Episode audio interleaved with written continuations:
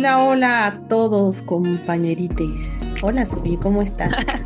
Me gustó esto de compañerites. Bien, bien, mejor que la semana pasada.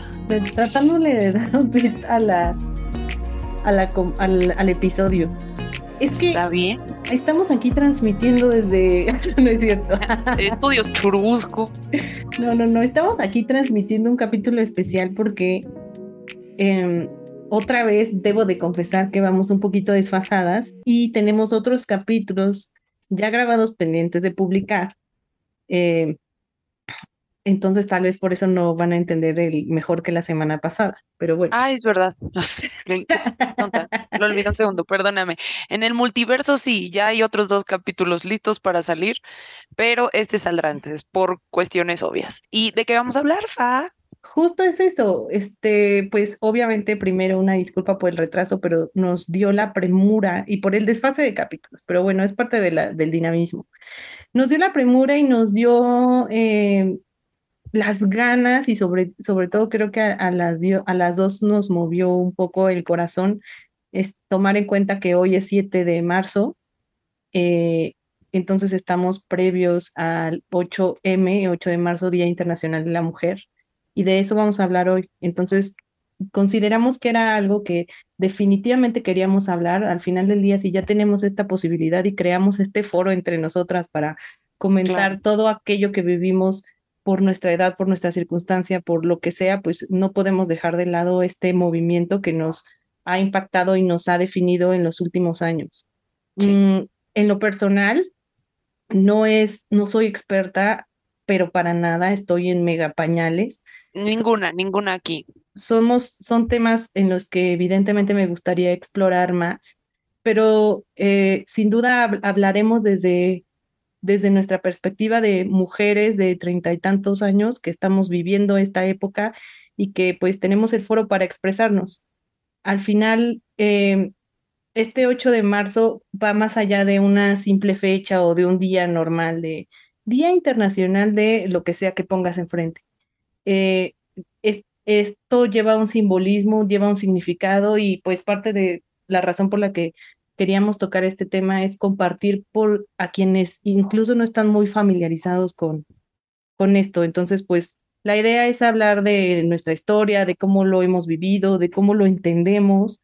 Eh, y algo importante para mí es precisamente exponer cómo puedes estar presente y cómo se vive este 8M sin un conocimiento profundo del tema.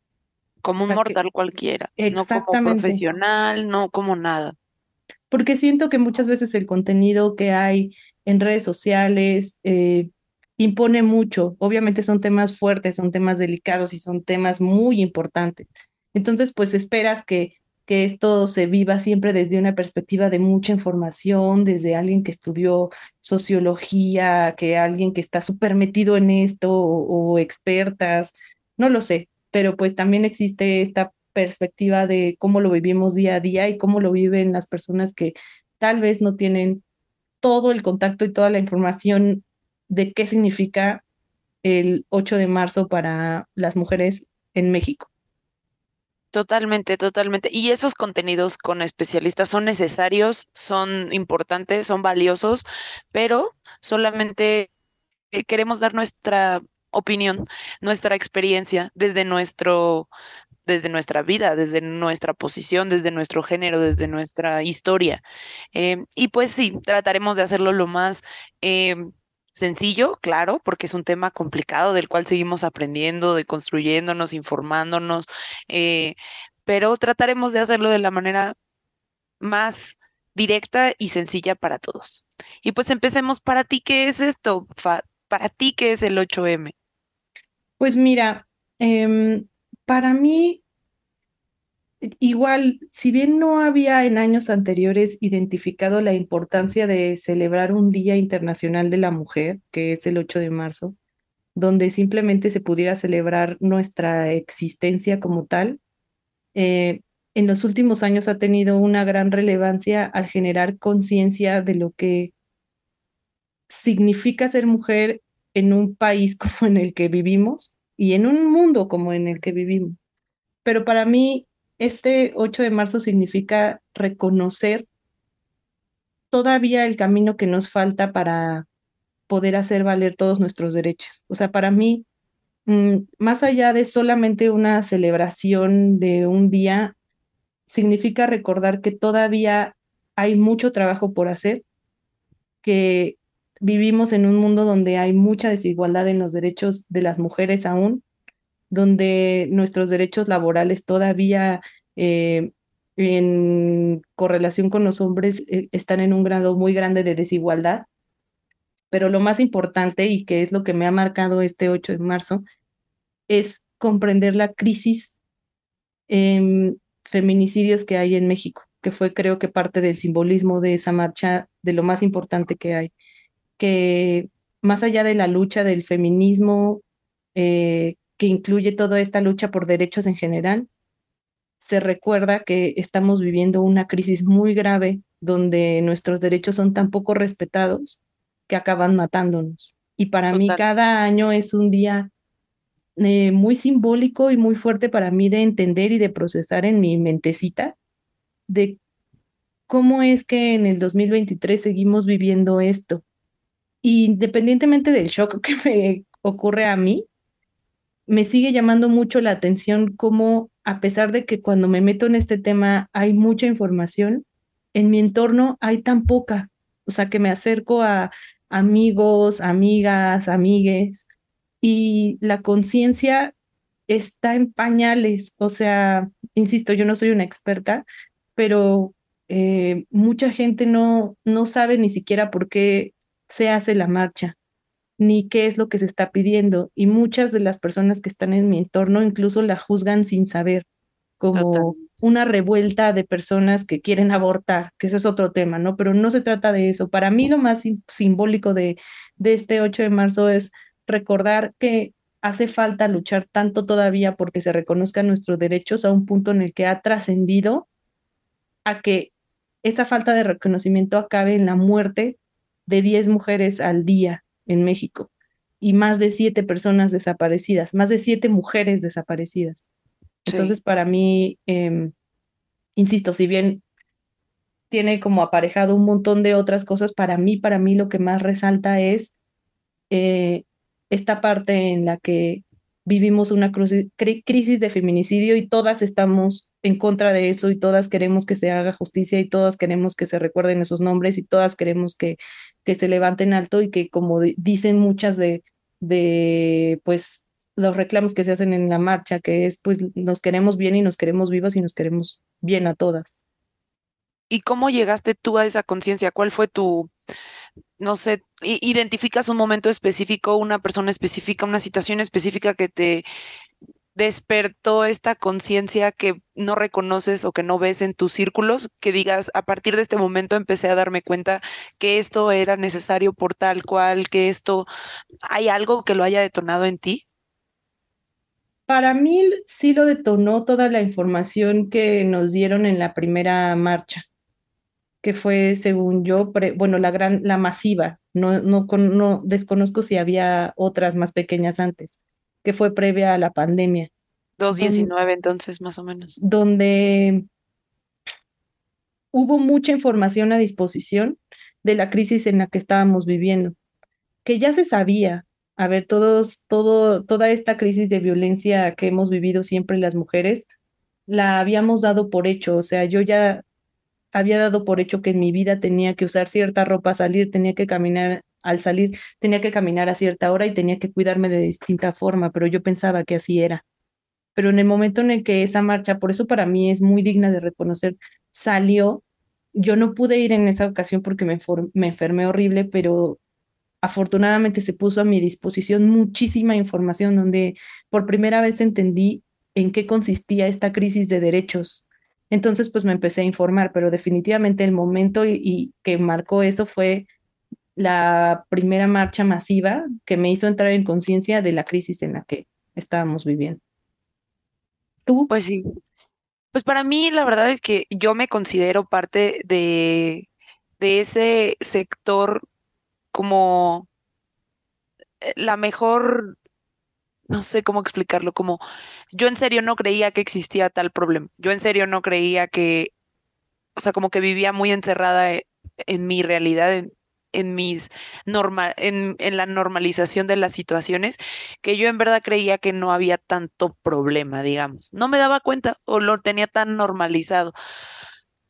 Tengo muy identificado el momento en el que cambió esto para mí y fue un año después, más o menos. O sea, yo creo que en el 2019 sí empecé a, a tener conciencia de algo, pero no, activamente no hacía, no hice nada, ni siquiera iniciar conversación con amigas. Yo era esta persona que incluso en mis, mis trabajos era muy común que te dieran un regalo por ser mujer, una flor, en tu escritorio llegabas y ya había algo. Y eso me gustaba y hasta agradecía las felicitaciones que llegaban por el Día de la Mujer. Felicidades por ser mujer, el regalo más hermoso de la vida y cosas así yo en serio me la creía, como de eso se trata el 8 de marzo. Hasta que en el 2020 tomé un curso, o sea, dicen que eh, fui buscando plata y encontré oro o algo así, pero yo tomé un curso, eso, para eso. Tomé un curso eh, con una sexóloga que tenía yo conocida, eh, que de hecho se llama Fabiola, Fabiola Trejo. Gran, gran persona, o sea, me abrió los ojos ese curso. Yo tomé un curso con ella eh, que, que, era del orgasmo femenino y yo iba con otra idea, o sea, yo la verdad es que creí que me iban a enseñar otras cosas, que las pláticas iban a ser otras y sí fueron lo que buscaba, pero mucho más también. En este curso empezamos a hablar sobre cómo eh, la sociedad, el entorno, nuestra historia nos había un poco reprimido y retraído en nuestra experiencia de nuestra propia sexualidad, en nuestra vivencia de nuestra propia sexualidad. Y de ahí eh, conocí un grupo de mujeres que, que tenían muchísima más información y conciencia de la situación, del, del 8M y del feminismo y de, otras, de otros puntos específicos que lo engloban.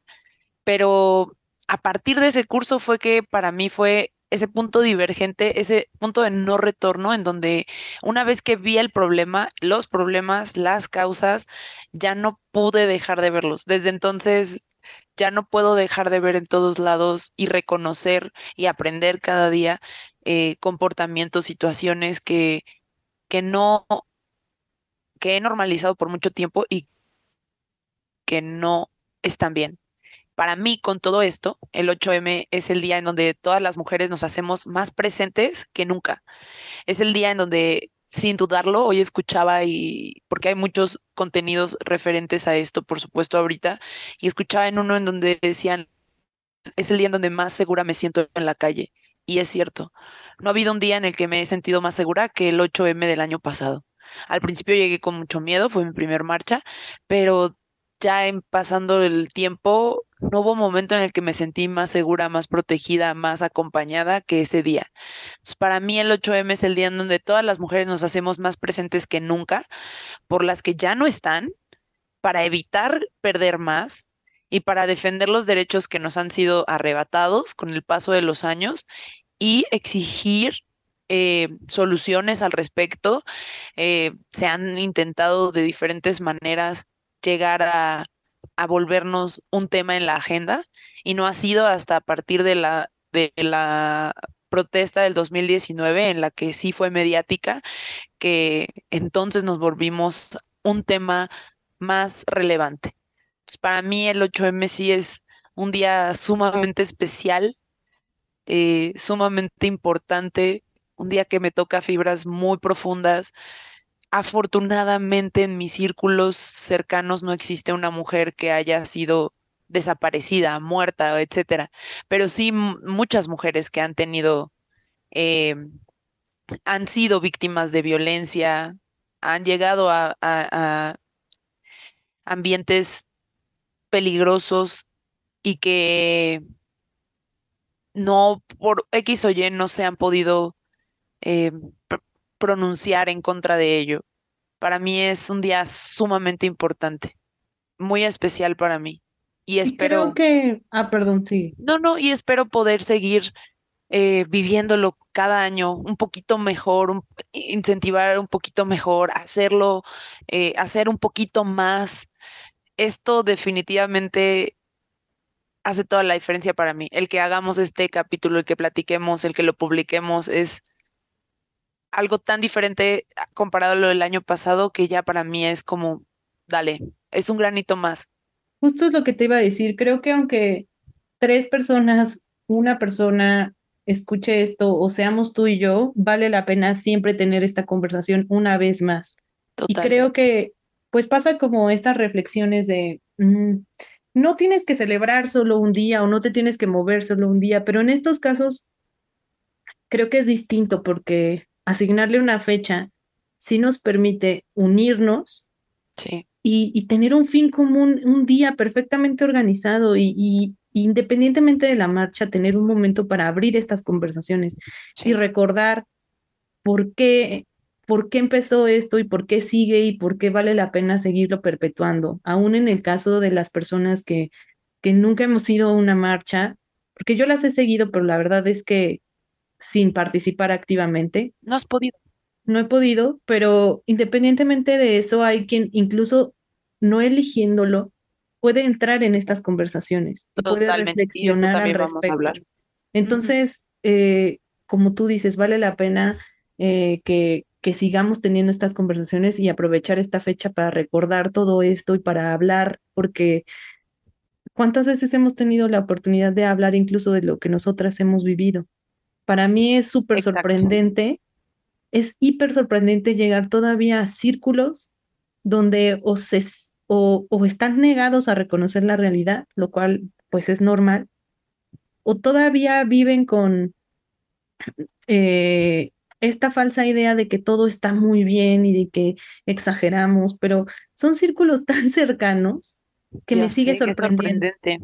O sea, me sigue sorprendiendo que, que te digan, ay, eso nada más es moda. Me ha tocado que me digan que es moda, que, que los derechos de las mujeres hoy en día están hasta mucho más privilegiados que los de los hombres. O sea, no saben la cantidad de cosas que me han dicho personas que incluso son amigos míos muy queridos, que de repente se abren este tipo de conversaciones y salen con cosas que no imaginarías que podría existir en el 2023. Insisto, no se trata de colocarme en una posición de superioridad frente a nadie.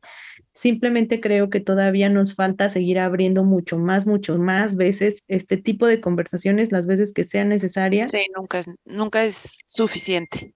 Y, y pues igual, hoy es entre nosotras, pero ya al final haremos estas y más invitaciones, pero el punto es seguir abriéndolas. Hace poco un amigo me decía, yo estaba hablando con otro y me decía, ya, deja de hablar de eso, nunca lo vas a convencer a Juanito, ¿no?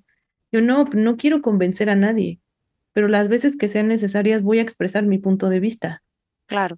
Porque ya no se trata de, por no crear una controversia en una plática normal, no hablar de la realidad. Se trata de, pues ni modo, las veces que incomodes, lo siento, pero el movimiento es mucho más importante. Y creo que justo que si te incomoda, si tú eres esa persona que te incomoda la situación, que al escuchar de el tema que sea, te incomoda, significa que hay algo en eso que te que, que, está sucediendo, que te, que te está incomodando, en el que probablemente tú formas parte del problema sin darte cuenta. Yo he sido parte del problema. O sea, dicen que si no eres parte de la solución, muy probablemente hoy sigues siendo parte del problema. Y creo que sí, es un poco determinante y, como extremista ese enunciado, pero creo que de una u otra manera lo hemos hecho. Tú, por ejemplo, ¿tienes alguna situación que te gustaría traer al, a la conversación en la que recuerdes que tú te has sentido insegura, en peligro, que has sido víctima de algún tipo de violación de tus derechos o tus libertades? Claro, a ver, algo que yo siempre pongo sobre la mesa es el hecho de que no nos hayan visto en un hospital heridas porque alguien nos agredió no significa que no hemos vivido muchísima violencia, muchísima como mujeres, pero insisto, antes lo normalizábamos. Yo he vivido muchísima violencia que, como tú decías, no sabíamos antes que así lo era. Desde el inicio, que yo salí al mundo lejos de mis papás y mis hermanos que me cuidaran, em, desde la posibilidad de que te hicieran algo en el transporte público o cuando caminaras por la calle, pues ya ahí empieza. Pero pues claro que desde que yo empecé a salir sola a la calle, recibía gritos, piropos, algún pronunciamiento, pero yo lo que más recuerdo de esa experiencia es tener que usar em, suéteres largos para esconder mi cuerpo y que nadie me fuera a faltar al respeto en la calle. Y era algo que yo veía muy normal. Y el día que me lo faltaban era, ah, claro, es que hoy no traje mi suéter. Como si fuera mi culpa y no, de la persona que me estaba agrediendo. Pero eh, más allá de eso, creo que eh, lo más fuerte que he vivido en cuanto a, a estas situaciones es así, ha sido la desigualdad laboral y el hostigamiento en los trabajos, donde, eh, y en la escuela también, donde uno no se da cuenta y normaliza muchísimas situaciones en las cuales eh, alguien o no te escucha cuando estás hablando, tus ideas no valen igual, eh, te hacen muchísimo gaslighting. Si quieres aferrarte a tu punto de vista, la respuesta siempre es, es que es mujer, es que es necia, es que mira, o de plano no te escuchan.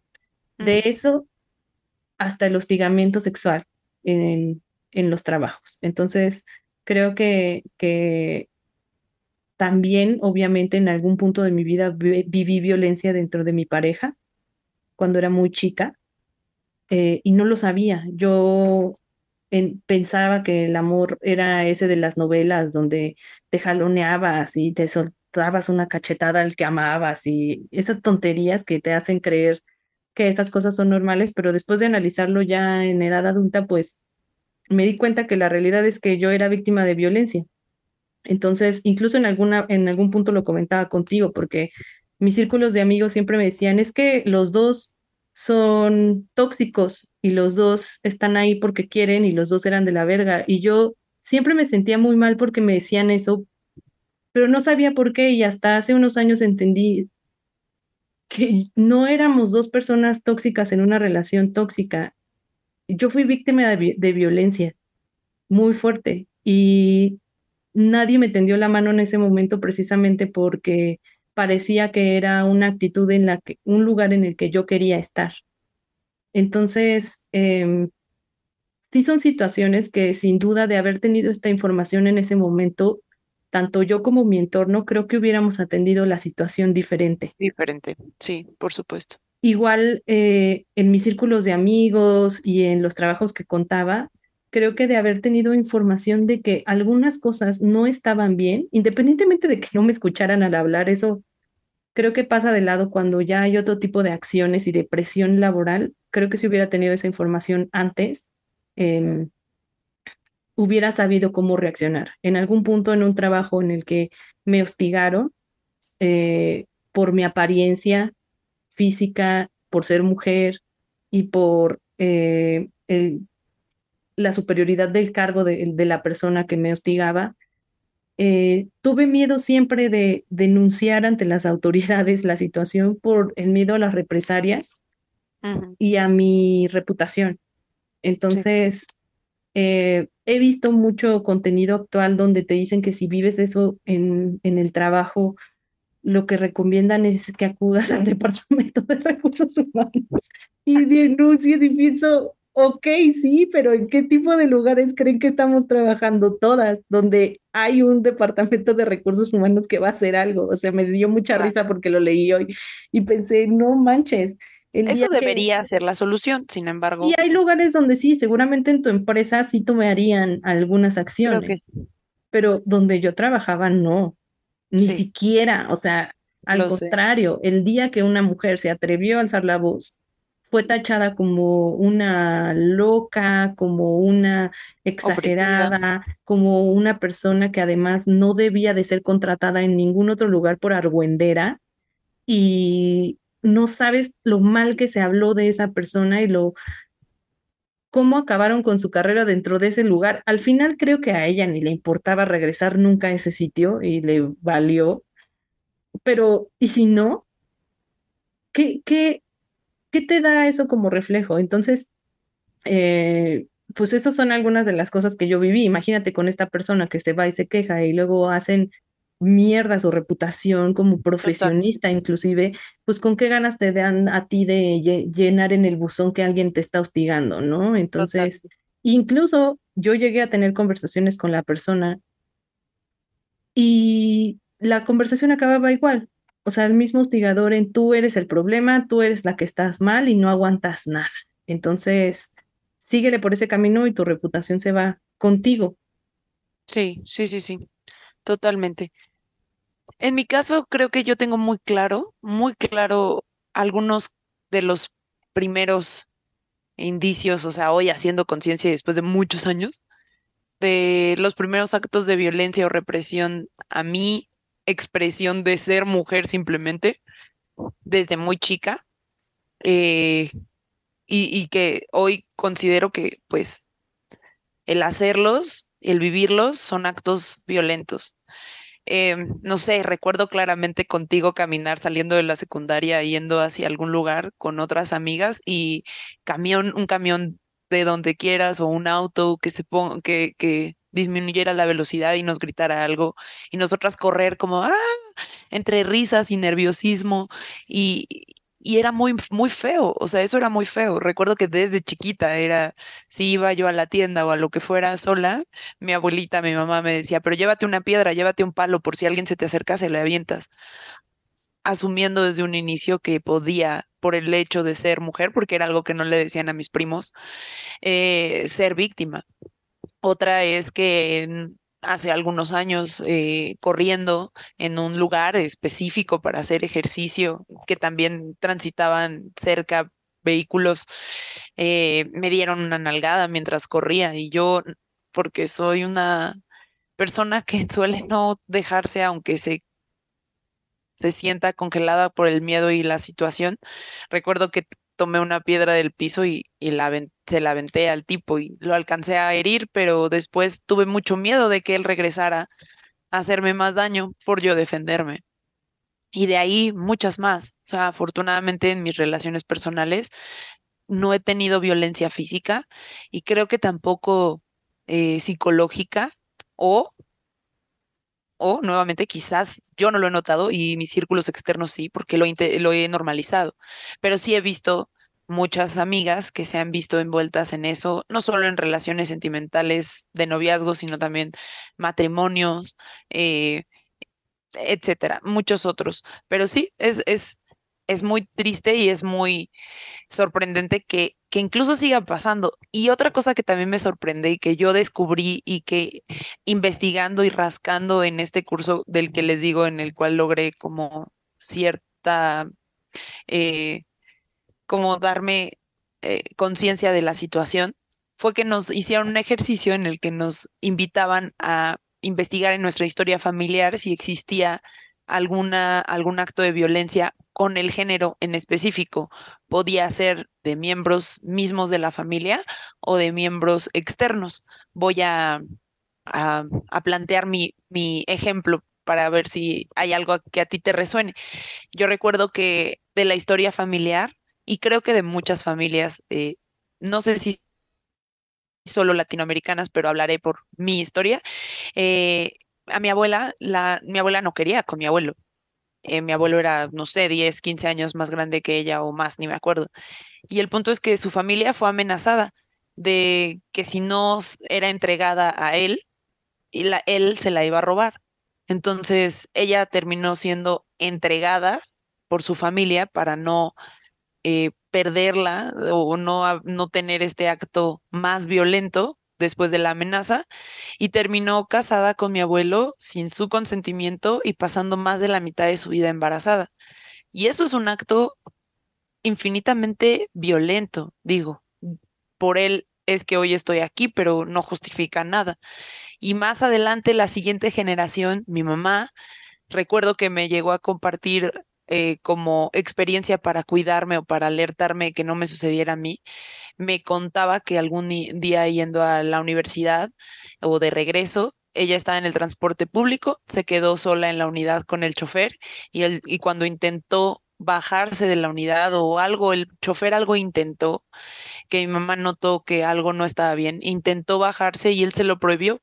Y afortunadamente ella se armó de valor y de alguna manera cuando el vehículo estaba menos con menos velocidad saltó, abrió la puerta de alguna forma y saltó, no sé si salió por la ventana, ya no me, no me acuerdo los detalles, Marce, si nos escucha, pero recuerdo que logró escaparse, logró salirse de ahí y no fue la única que le sucedió. No fue la única situación que le sucedió. Y mi mamá nos educó a nosotros a nunca quedarnos solas en el transporte público y nunca quedarnos dormidas a bordo y estar atentas todo el tiempo. Todo por ese acto que, que ella vivió. Y me imagino lo diferente que pudiera haber sido su vida de no haber tenido ella que vivir un acto tan violento en su vida. Qué horror. Ya sé, o sea, imagínate de qué maneras pudo haberle limitado su desarrollo personal como mujer, incluso hasta profesional. O sea, eso pudo haber evitado que ella continuara e insistiera con su educación.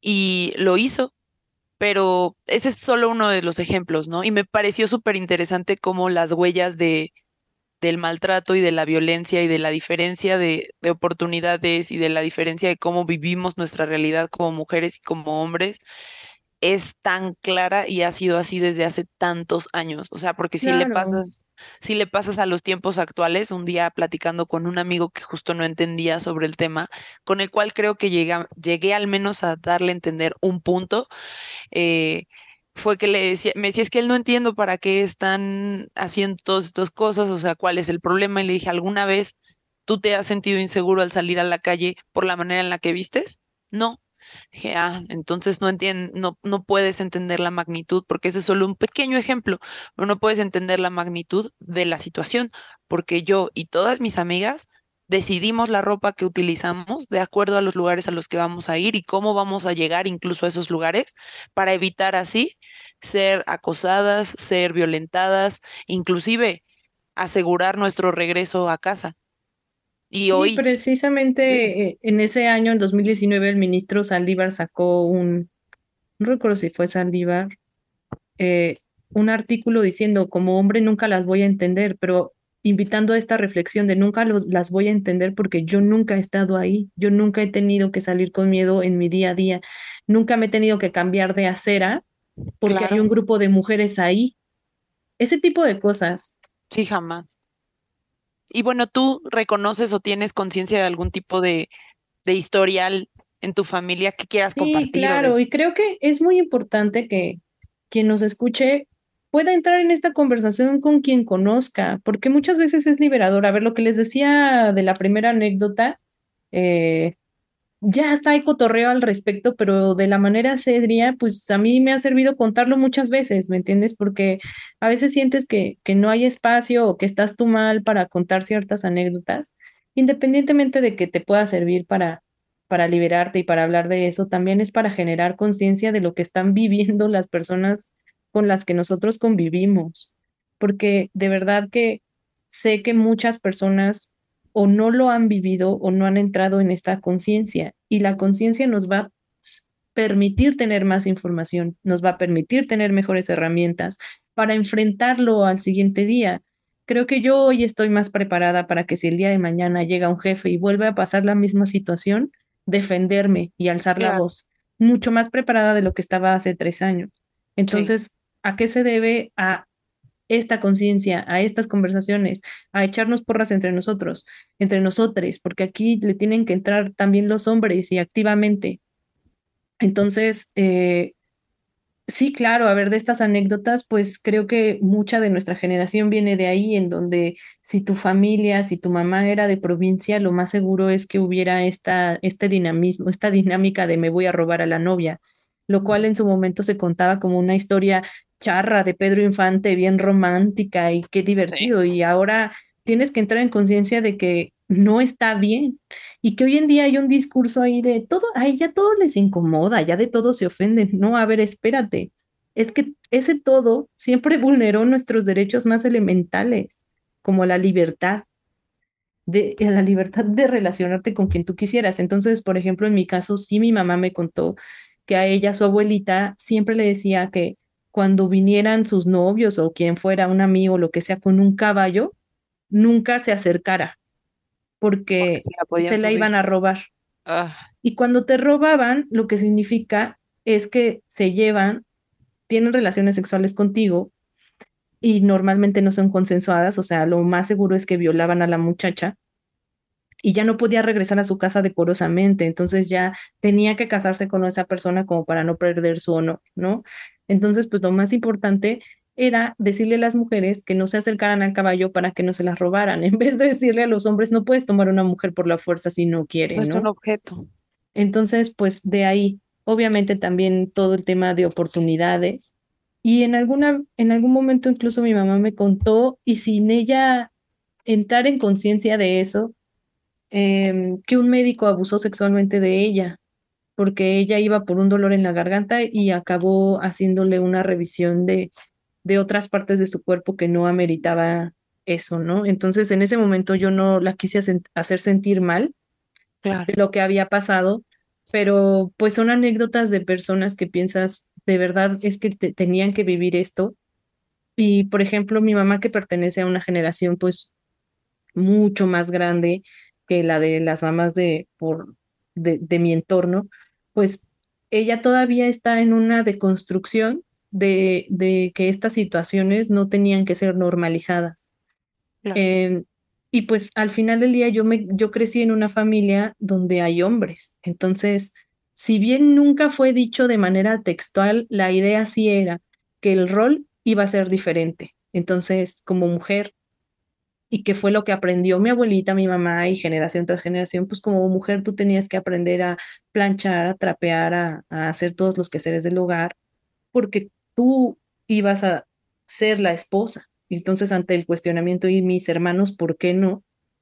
Era, ah, porque ellos se van a casar con una mujer que se los haga. Entonces, ese tipo de ideas que después, insisto, mi mamá, la verdad es una reina, no sé de dónde sacaba la información, creo que de ella misma, se deconstruyó y, y cambió el discurso y, y pues ya también eh, entendió que las generaciones han cambiado, pero de manera muy remota en los primeros años ese era el discurso, ¿no? Y que fue algo que nos ha llevado a, a generaciones y generaciones con esta, este chip instalado de que tu rol es uno. Entonces, eh, ¿qué implica también que, que, que tu familia y, tus, y las generaciones anteriores te digan que el rol es uno? Que pues a nosotros nos llega cierta información, pero a los hombres les llega también otra, donde ellos son superiores, donde ellos son eh, casi, casi un dios al cual le deben de servir y entonces pues eso escala, escala, escala, escala al punto en el que se sienten con la posibil posibilidad de disponer no solamente de los derechos, sino de la vida de una mujer. Eso es Entonces, el, pues el caso más extremo y sí pasa totalmente. esta es la reflexión que, que se tienen que hacer, porque yo tengo muchos amigos que es, no, yo no soy machista, yo jamás he maltratado a una mujer, pero pues reflexionen si en algún punto han hecho o participado en algo, porque tú y yo hemos tenido muchos chats y muchas conversaciones de esto. ¿Cuántos De grupos hecho, de ahorita hombres está pasando una. que, En el, en uno de nuestros chats ah, hay una conversación ahorita en la cual no me he querido meter ah, porque pero no es tengo una tontería, de, no tiene que ver con el, con el no tengo ganas de, de, de, de desarrollar ahorita, pero bueno, pero sí, hemos estado en esas situaciones muchas veces. en la que hemos dicho, a ver, si los hombres también entraran en esta conversación, tal vez ellos también podrían ayudar con esto, a romper estos círculos. Ese, ese amigo que un día llegó y te contó que le hacía esto, esto, esto a su novia, entre ellos nunca se invalidaron, nunca se sancionaron, nunca dijeron, oye, güey, eso no está chido. O cuando vieron que se jaloneaba o le hablaba mal a su pareja, a su mamá, a su hermana, quien sea, entre hombres no se dice nada porque hay un código de no juzgamos, es más, te, de, cu- te cubrimos y hasta te protegemos. Entonces, nosotros no per- planeamos o intentamos hacerlos cambiar de opinión, sino simplemente que se hagan consciente de lo que pasa alrededor. conciencia, justo, conciencia y cuestionamiento. Eso sería lo más importante. Para irle bajando y aterrizando un poco el cierre de esto, ¿cómo vas a vivir tú este 8M? Si quieres, yo empiezo. Mi primera Dale. marcha ya dije que fue eh, oficialmente fue la del año pasado en CDMX, fue increíble, fue hermosa, fue fuerte, fue única. Escuchar nombrar las mujeres que ya no están por sus familiares, por sus amigas, fue desgarrador, salí llorando, o sea, lloré, reí, canté, bailé, eh, me enternecí con ver a las mamás con sus hijos, a las, a las personas, a las chicas con sus mascotas. eh, me encantó, o sea, de verdad fue algo que me vibró todo mi corazón y mi alma. Incluso a ti te vi justo después de la marcha y fue, fue un momento único. Y este año estaba muy, muy preocupada porque muy probablemente no iba a poder participar y afortunadamente las cosas están dando. Y bueno, yo voy a, a marchar en el nuevo, en la nueva localidad en la que estoy. Ya no es la Ciudad de México, va a ser un poco más chiquito, probablemente será mi primera experiencia así, pero creo que también será valiosa. Desafortunadamente, por más que intenté, no logré con, eh, contactar con ningún contingente específico con el cual me pueda unir. Pretendo llegar formalmente a la plaza central. Ya vi un llamado de a una plaza central y tratar ahí de de meterme en el contingente que me, que me haga más sentido, que casi siempre son los incluyentes, eh, casi siempre me uno en el que trae a las mamás con sus hijos. Este año yo voy a ir con una tía que casualmente anda por estos, va a andar por estos rumbos. Ángela, por si escuchas esto, pues gracias por aceptar acompañarme, que le dije, pues vienes, estás bienvenida en mi casa, pero este día voy a ir a marchar, así que también estás invitada a la marcha si así lo deseas. Ella es mi tía y es más grande que yo y de, y, y, se está deconstruyendo también.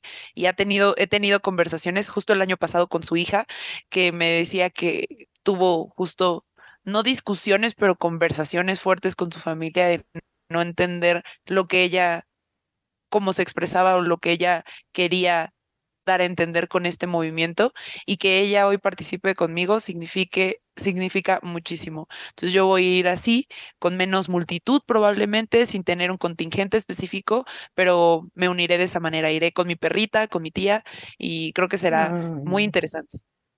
Ya les ah, contaré. ¿Y tú? Pues mira, para mí cada 8 de marzo es de mucha reflexión. Hoy, como cada año, me sentí tan triste de recordar todas estas historias, pero creo que lo importante es que esta tristeza siempre acabe en algo de acción en honor a las personas que ya no están.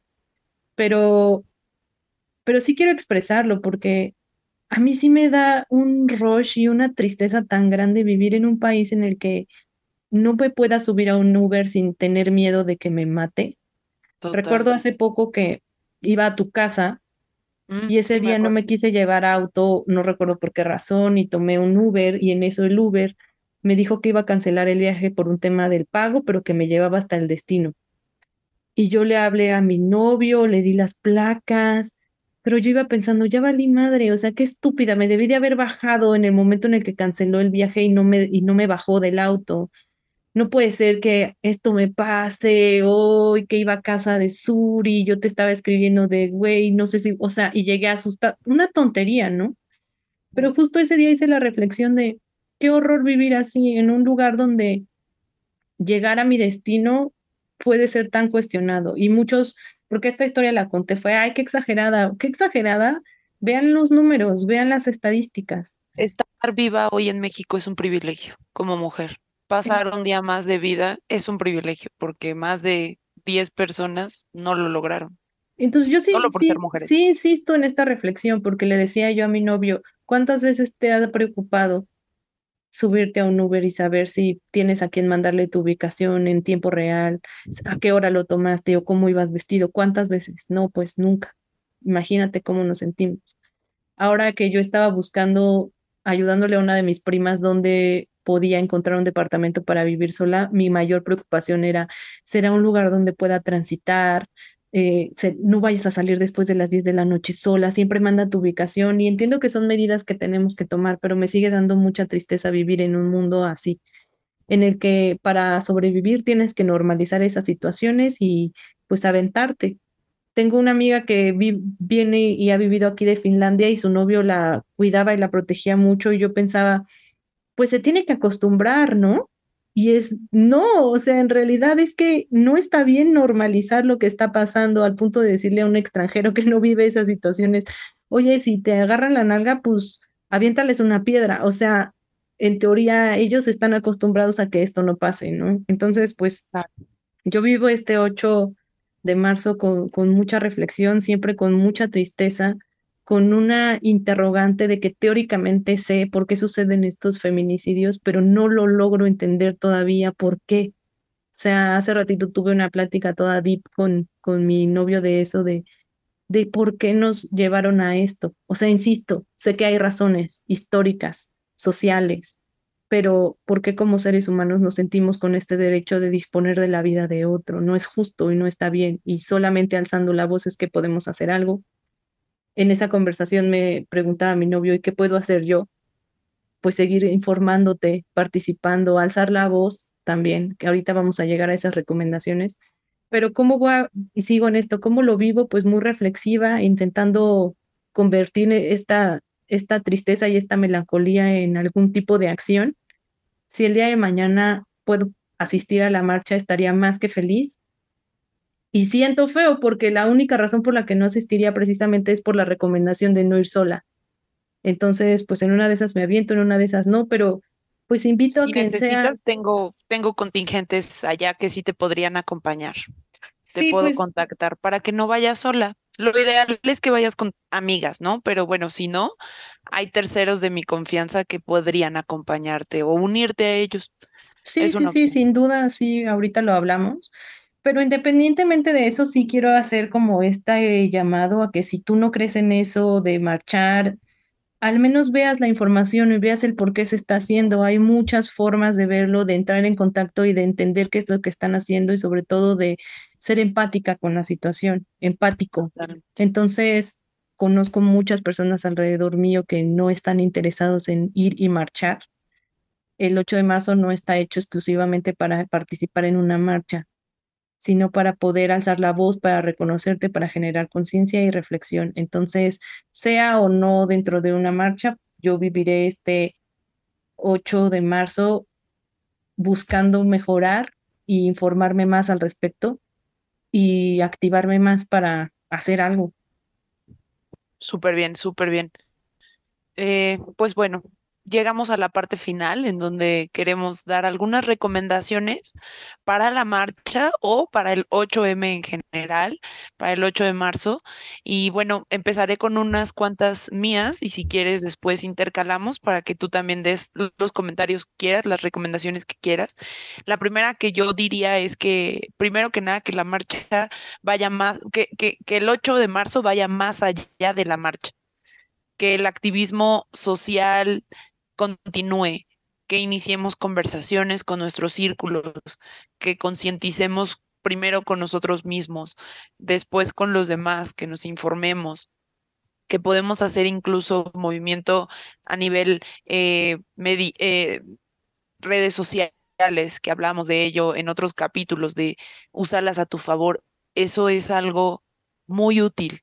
Algo que también me, me resuena mucho y una recomendación importante por el 8 de marzo es no dividirnos más entre mujeres, no juzgar a quien marcha, a quien no marcha, a quien hace la, famosa iconoclasia de, de, hacer disturbios, comillas, en, en bienes públicos o en, no sé, en, en muros, whatever, porque eso tiene un significado y hay un trasfondo no nos dividamos más, no somos más o menos feministas por o más o menos mujeres por hacer o dejar de hacer algo. El feminismo siempre va a variar de acuerdo con tu historia y lo que te identifique, lo que no, no lo hagas y ya, pero no nos separemos más. Justo esto, este 8 de marzo creo que lo que más invita es a que nos unamos cada vez más, no solo las mujeres, sino también los hombres los hombres podrán unirse de ciertas, con ciertas otras acciones. Ahora, si vas a marchar, lo clásico, lleva tu celular cargado, lleva batería externa si, si es posible, lleva calzado cómodo, ropa cómoda, mantente hidratada, porque depende de dónde estés, pero las marchas son en la tarde y la temperatura pues puede ser eh, difícil. Comparte tu ubicación en tiempo real con alguien que no esté en la marcha si te es posible. Y si no, pues mantén comunicado, manda estatus de tu, de tu situación a alguien de tu confianza. Genera o, organiza un punto de, de encuentro y un horario si te llegas a separar de las personas con las que estés en la marcha. Y algo que he aprendido últimamente y que nuevamente yo formé parte de ese, comillas, problema o de cometí ese error, no graves a mujeres que estén en el bloque negro, al separatista, a las que van rompiendo y abriendo camino adelante. No lo hagas. Ellas están ahí por algo y ni siquiera les tengas miedo, porque si algo te pasa a ti en esa marcha, ellas van a ser las primeras que van a saltar por ti. Ellas están ahí por una razón. Tampoco si tomas imágenes de niños, de personas, incluso de adultos, no grabes sus rostros o si lo vas a hacer, solicita primero su autorización. No sabes su historia. Eso pues sería como mis recomendaciones por ahora iniciales. Quisiera saber las tuyas y cerramos con las de si eres hombre, cómo actuar. Sí, pues yo, eh, independientemente de la marcha, ya lo repetí mucho a lo largo de este capítulo, reflexionen, si pueden conversar con alguien mejor, pero si no estás listo o no quieres, habla contigo mismo, escribe contigo misma qué es para ti este día, reflexiona si has vivido alguno de este tipo de situaciones y qué necesitarías para poder hacer algo por ti y por tu entorno. Eh, desde lo más chiquito cuenta. Entonces, si no quieres entrar con esa conversación con alguien y contigo mismo, al menos sé empático con lo que te están platicando las demás personas y, y cómo lo están viviendo las demás. Sé que mañana o que el 8 de marzo es un día lleno de incomodidades, pero es un día quienes están en Ciudad de México y se van a enfrentar a algunos problemas viales, algunas situaciones, de verdad que lo vale, sean un poco empáticos. Si algún día están dispuestos a saber más, pregunten, pregunten a sus amigas, siempre va a haber una que les pueda dar la información o que puedan acompañar con alguien experto a quien se las dé, pero pregunten, no se queden con la duda. Si ustedes sienten que, tienen esta pregunta burda de, ¿está mal nalguear a alguien en el metro?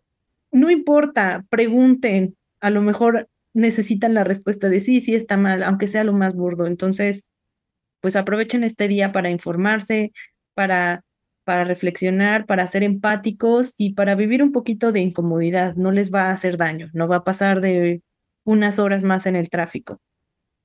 Sí, ¿no? Y tú tienes miedo de o te molesta que no vas a llegar a tu junta, a tu reunión, pues nosotras tenemos miedo de no llegar a nuestra casa. Y eso se, de eso se tratan las marchas, cualquiera, de incomodar. Y si están incomodando es porque es el camino que debe seguirse y está funcionando entonces la marcha. Ahora, mi recomendación es, si eres hombre es, eh, y quieres ser aliado, como preguntaba el novio de Fa, si vas a, si quieres marchar, porque si hay contingentes que aceptan hombres, que son los incluyentes, eh, asegúrate que ese contingente sea así. Hazlo antes de, unirte. Eh, y, si vas a marchar, ya que te aceptaron, tú no tienes por qué gritar, haz lo que te diga el mismo contingente. No es tu día para que tú estés, eh, digamos, protagonizando. Pero hay maneras de que puedes participar. Si el contingente te lo permite, si el movimiento en donde estás incluyéndote te lo permite, pregunta. Eso es lo más importante. Y eso tiene, una razón, tiene una razón, no es un capricho de nadie y no debería de hacer la aclaración, pero es importante. Sí, claro, es importante.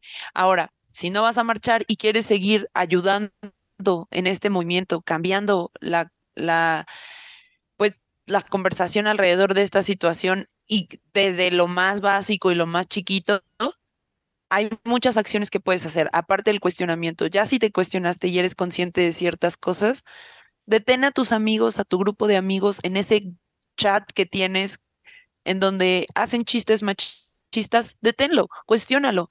Di, hey, güey, esto no está chido. O si estás en un, en un, en un, justo en un chat que se están compartiendo packs, detén a esa persona que lo está haciendo, o no seas tú quien lo está haciendo. Inicia conversaciones incómodas con tus círculos. Eso ayuda mucho. Inícialas.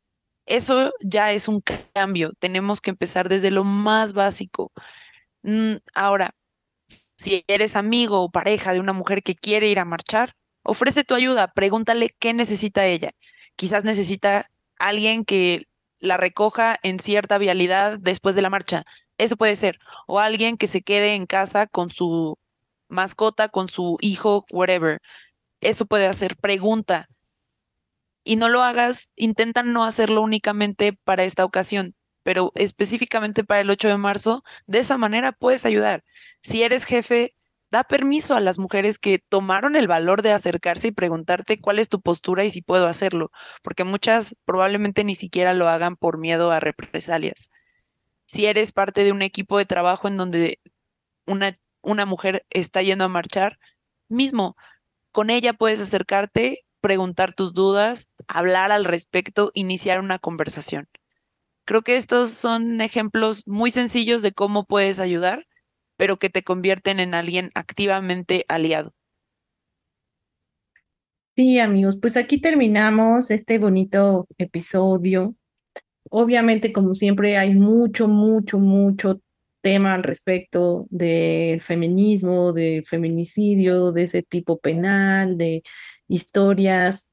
Esto da para mucho y obviamente vamos a aprovechar este foro para tocarlo las veces que sean necesarias. Pero pues esto es acerca de este día tan importante para nosotros y para muchas mujeres. Infórmense y pues cualquier duda aquí estamos. También nosotras están en nuestras redes sociales. Todo lo que nosotros podamos ayudar. Aquí estamos igual.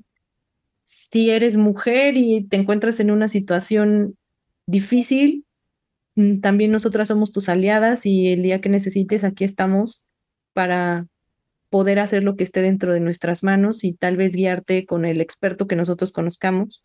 Pero pues aquí estamos siempre como aliadas de, de quien sea que necesite el apoyo. Gracias a todos, a todos y inicien la conversación sobre el tema. Atrévanse a tener conversaciones incómodas para relaciones mucho más sanas. Nos vemos pronto amigos. Bye. Bye.